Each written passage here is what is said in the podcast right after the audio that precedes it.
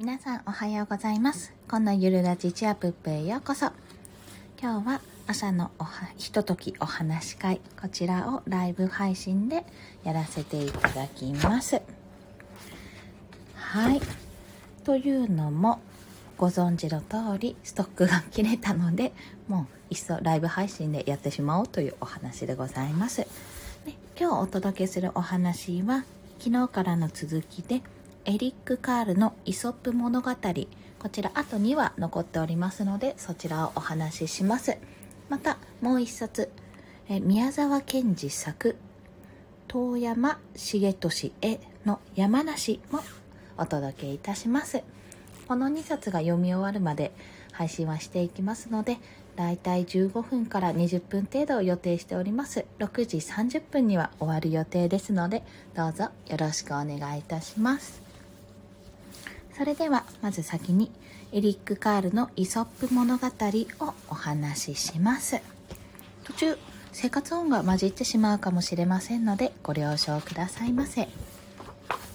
それではお届けいたします。エリック・カールのイソップ物語。狐とカラス。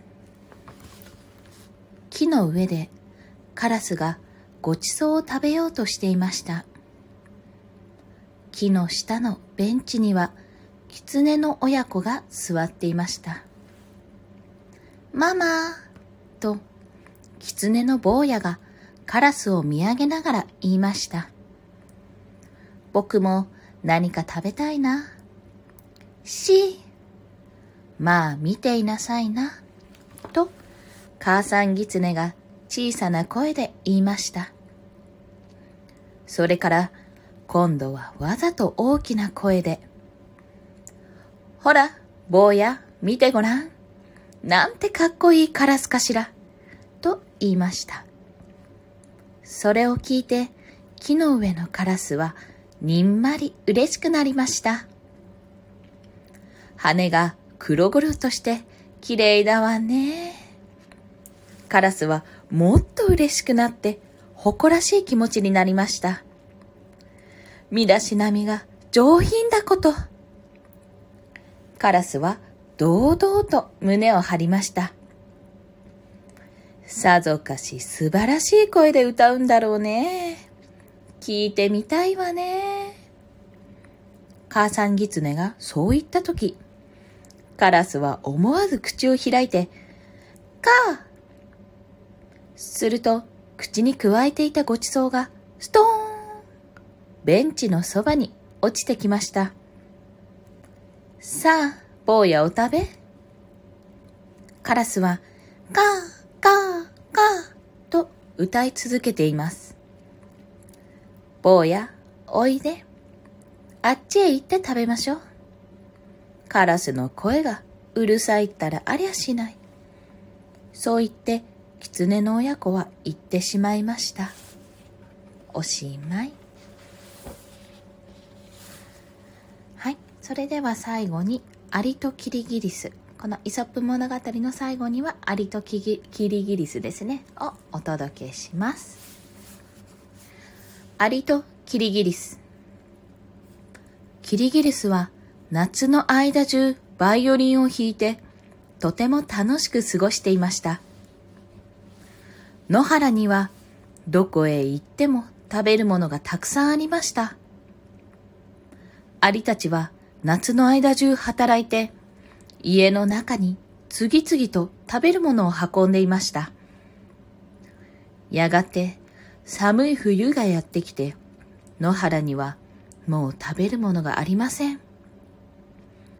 お腹の空いたキリギリスは凍えながらアリの家を訪ねました。何か食べるものを分けてもらおうと思ったのです。アリたちは言いました。僕らはね、君がバイオリンを弾いて陽気に過ごしている間、ずっと冬に備えて働いていたんだ。だから食べるものはどっさりある。でもね、君にあげるものはないんだ。キリギリスは他の家を次々訪ねました。でも、どの家も、キリギリスに親切にしてはくれません。夜は深まって、寒さはもっと厳しくなってきました。あそこが最後の家だ。やっとの思いでドアを叩くと、キリギリスは言いました。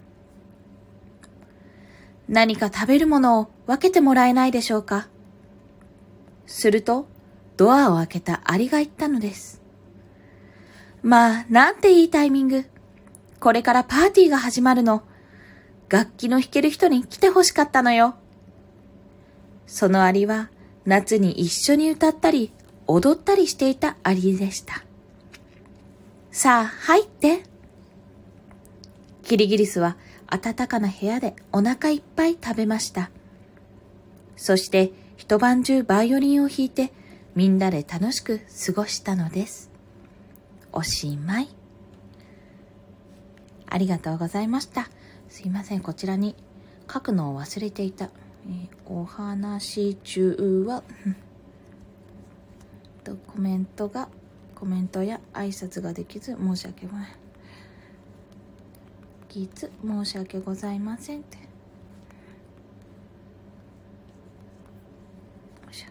はい。それでは次に山梨を読ませていただきます。皆さんご存知ですかね？山梨。はい。こちら山梨は宮沢賢治作遠山重俊へ改正者の山梨をお送りしたいと思います。日本の童話名作戦ですね、山梨小さな谷川の底を映した2枚の青い幻灯です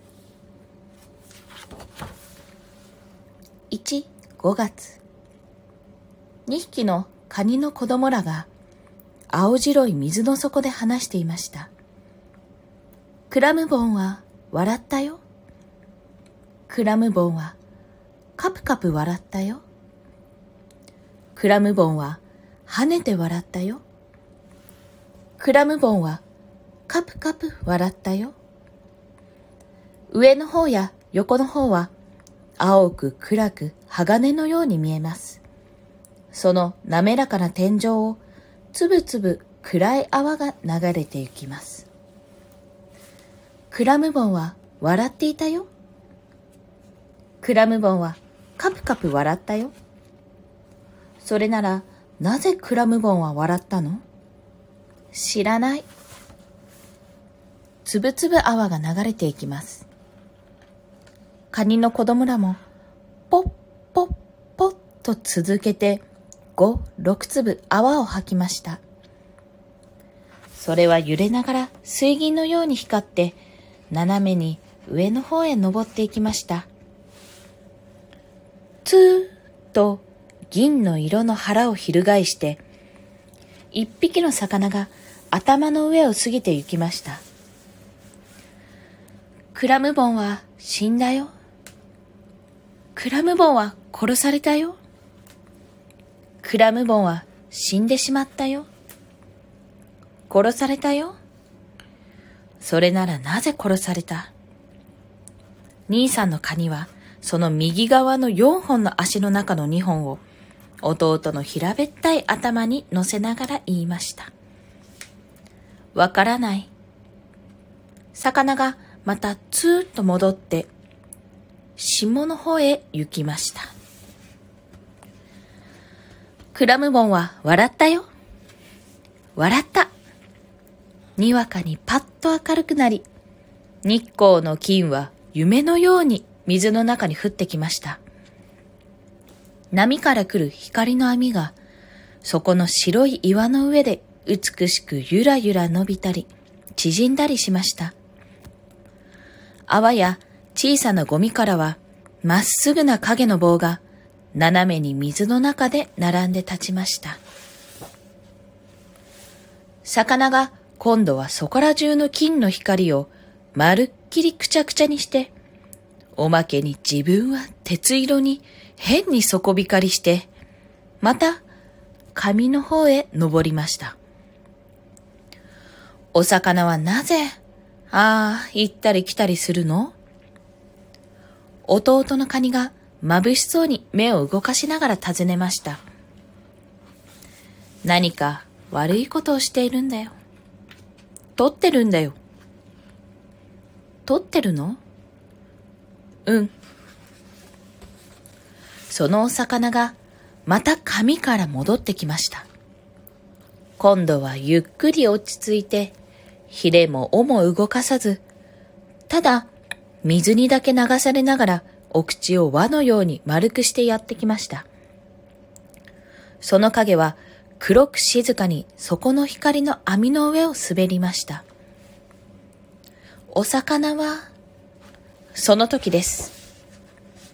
にわかに天井に白い泡が立って、青光のまるでギラギラする鉄砲玉のようなものがいきなり飛び込んできました。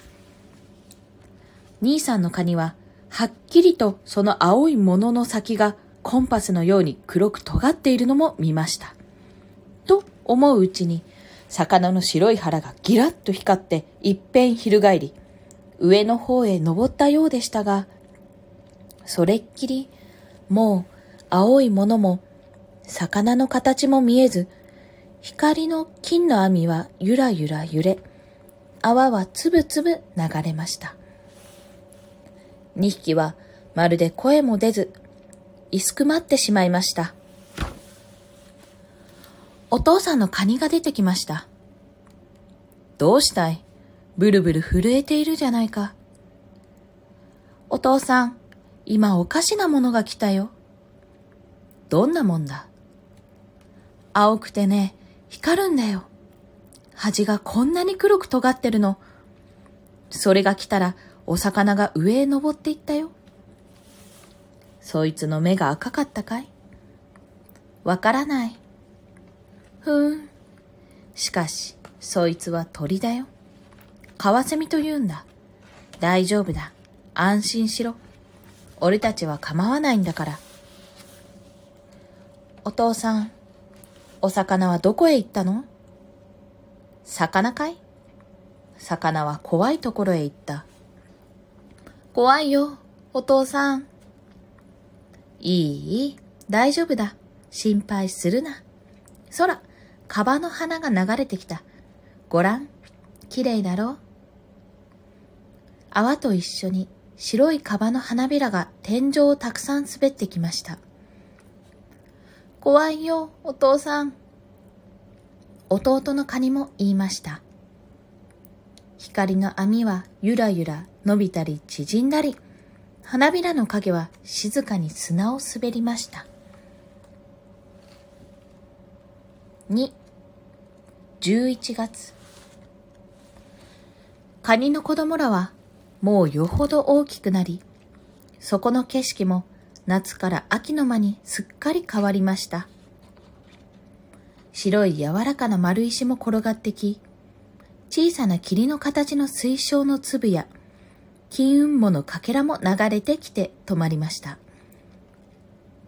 その冷たい水の底まで、ラムネの瓶の月光がいっぱいに透き通り、天井では波が青白い火を模したり消したりしているよう、あたりはしんとして、ただいかにも遠くからというように、その波の音が響いてくるだけです。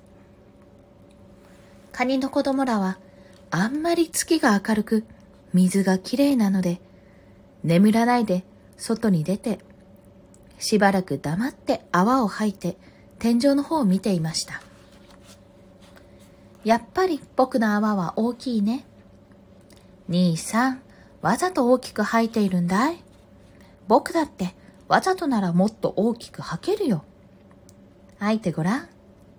おや、たったそれっきりだろ。いいかい？兄さんが吐くから見ておいで。空、ね。大きいだろ。大きかないや。同じだい。近くだから自分のが大きく見えるんだよ。そんなら一緒に吐いてみよう。いいかい？空。やっぱり僕の方が大きいよ。本当かい？じゃあ、もう一つ吐くよ。ダメだい。そんなに伸び上がっては。また、お父さんのカニが出てきました。もう寝ろ寝ろ。遅いぞ。明日イサドへ連れて行かんぞ。お父さん、僕たちの泡、どっち大きいの？それは兄さんの方だろ。そうじゃないよ。僕の方大きいんだよ。弟のカニは泣きそうになりました。その時、飛ぶん。黒い丸い大きなものが天井から落ちてずっと沈んでまた上へ登っていきました。キラキラっと金の縁が光りました。カワセミだ子供らのカニは首をすくめて言いました。お父さんのカニは遠眼鏡のような両方の目をあらん限り伸ばしてよくよく見てから言いました。そうじゃない。あれは山梨だ。流れてゆくぞ。ついて行ってみよう。ああ、いい匂いだな。なるほど。そこらの月明かりの水の中は山梨のいい匂いでいっぱいでした。三匹はぼかぼか流れてゆく山梨の後を追いました。その横歩きとそこの黒い三つの影帽子が合わせて六つ踊るようにして山梨の丸い影を追いました。まもなく水はさらさらなり、天井の波はいよいよ青い炎を上げ、山梨は横になって木の枝に引っかかって止まり、その上には月光の虹がもかもか集まりました。どうだ？やっぱり山梨だよ。よく熟している。いい匂いだろう？美味しそうだね、お父さん。待て待て。もう二日ばかり待つとね、こいつは下へ沈んでくる。それから一人でに美味しいお酒ができるから。さあ、もう帰って寝よう。おいで。親子のカニは三匹自分らの穴に帰って行きます。波はいよいよ青白い炎をゆらゆらと上げました。それはまた金剛石の子を吐いているようでした。私の言動はこれでおしまいであります。いかがでしたでしょうか？はい。宮沢賢治さんの作品はですね、あの読んでみるとわかるんですけども全部漢字に振り仮名が振ってあって結構難しい漢字を使われているんですねでもなんだろう本当にこう情景が思い浮かぶようなもう絵本なんで情景自体は見えてるんですけどもすごくなんですけど世界観がやっぱりすごくこう独特なんですよね。